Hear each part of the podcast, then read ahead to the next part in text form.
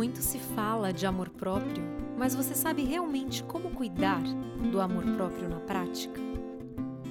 No automático a gente sai falando coisas e no fundo a gente não faz ideia do que a gente está dizendo. Ah, porque é importante ter amor próprio. Ah, porque tem que cuidar da autoestima. Nós temos que ser empáticos. Ok, mas como? O que significa na prática cuidar do amor próprio? Primeiramente, dedicar parte do dia a dia à sua saúde por inteiro. Exercícios físicos, alimentação, meditação, autoconhecimento, terapia, dedicar parte do seu tempo a se conhecer e a se compreender. Tá, mas para que fazer terapia? Para entender o porquê de você fazer as coisas, entender as suas escolhas, aprender a fazer escolhas, reeducar a sua capacidade de fazer escolhas. Trabalhar as dores para que não haja nada mal resolvido, mágoas, dores, apego. Trabalhar o perdão para que você se sinta leve e em paz. Procurar entender quem se é. Ressignificar a sua história, do que você gosta, o que lhe cai bem e o que também não cai, em todos os sentidos. O que gosta de ouvir, você sabe? Que gosta de vestir? Que objetos você quer ter em casa?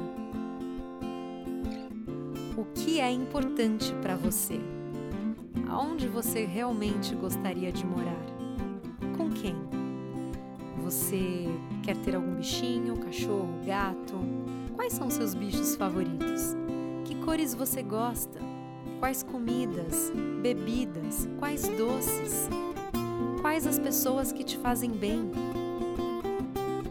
Você realmente gosta de fazer? Quais são os medos que você quer superar? Quais sonhos você quer realizar? Quais objetivos você tem? Quais livros você gosta de ler? Quem são os seus amigos? Onde você ama estar? Como seria a vida perfeita para você? O que você mais queria agora? São as pessoas que você confia hoje e que você pode desabafar? Amor próprio nada mais é do que ter clareza de quem se é e ser fiel a você mesmo. Ouvir as músicas que você gosta de ouvir, fazer o que você gosta de fazer, comer o que você gosta de comer, caminhar com as pessoas que ama estar, ter pessoas que te fazem bem e que você pode confiar se permitir descansar, se permitir trabalhar, correr atrás dos seus objetivos, se permitir ser você, falar o que pensa, falar sobre as suas ideias. E você não pode esquecer das cinco linguagens do amor. Anota, nem que você precise colocar na sua geladeira. São cinco coisas que você precisa fazer por você primeira é: o que você tem feito por você? O que você coloca na prática dos seus sonhos, objetivos, desejos, das suas realizações, concretizações? Você quer realizar, eu sei, mas o que você está fazendo para realizar? A segunda coisa é se presenteie com momentos, materiais, experiências significativas, um final de semana numa pousada, aulas do que você curte, terapia, o que, que você se dá. Terceira coisa, como você cuida do seu corpo? Qual foi a última vez que você se deu afeto, que você se tocou? Você usa, por exemplo, seu momento de banho para sentir seu corpo? Você se faz automassagens? Como você cuida do seu corpo? Você se alimenta bem? Você faz exercícios? A quarta coisa são as palavras de afirmação. O que você tem dito para você? Quais são as suas mensagens? O que você se diz? Você se motiva, se incentiva, se coloca para cima ou você se critica, se cobra, se exige mais e mais?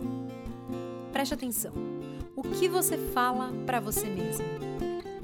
O que você aceita do que vem de você e do que vem dos outros?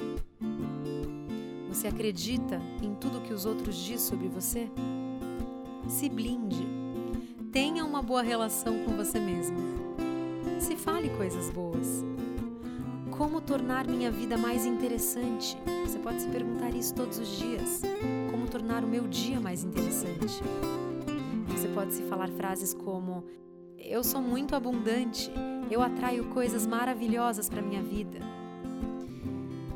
E a quinta coisa e última, qualidade de tempo. Como você tem dividido o seu tempo? Você tem estado presente? Tem se dedicado a você mesmo? Você está em paz com seu aqui agora? Que o passado seja uma referência, um aprendizado e não morada. O que você faz com seu tempo? Como você aproveita ele? Como você torna os seus dias mais interessantes? Bruna